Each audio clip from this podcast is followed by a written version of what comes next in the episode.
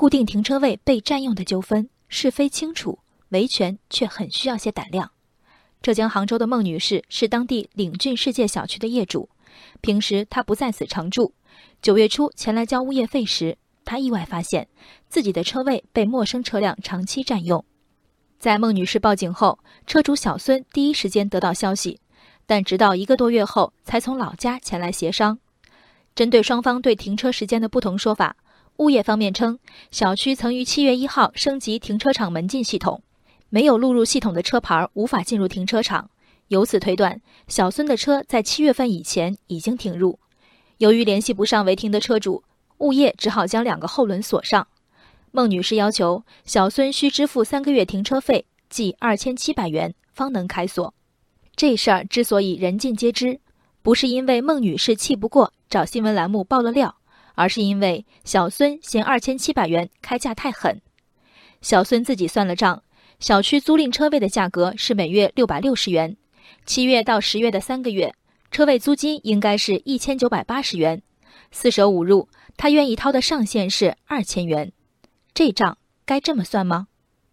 小孙的座驾并非濒临报废的破铜烂铁，孟女士的车位整洁、宽敞、安全，是小孙给自己的奔驰轿车看似无意、时而精心的选择。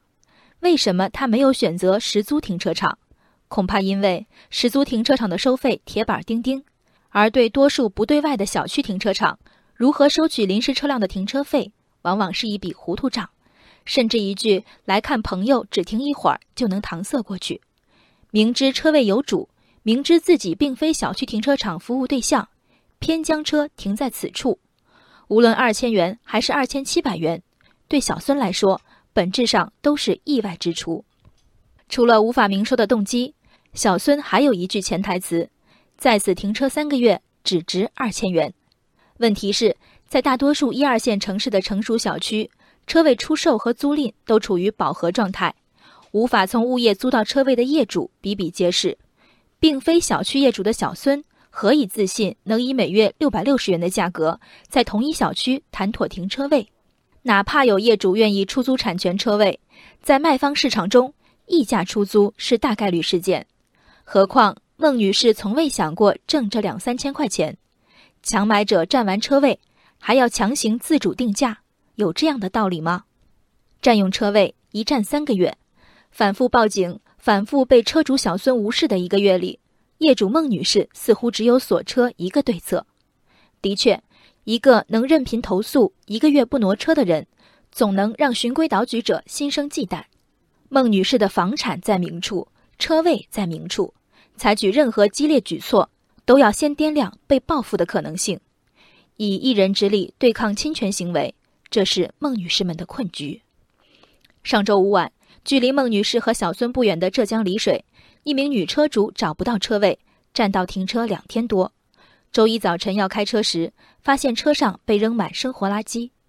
车主愤慨道：“你觉得我停车停不好，可以给我打电话啊！”这是违停和侵占他人车位者共通的逻辑。我不过是停个车，占个车位而已，至于扔垃圾，至于锁车吗？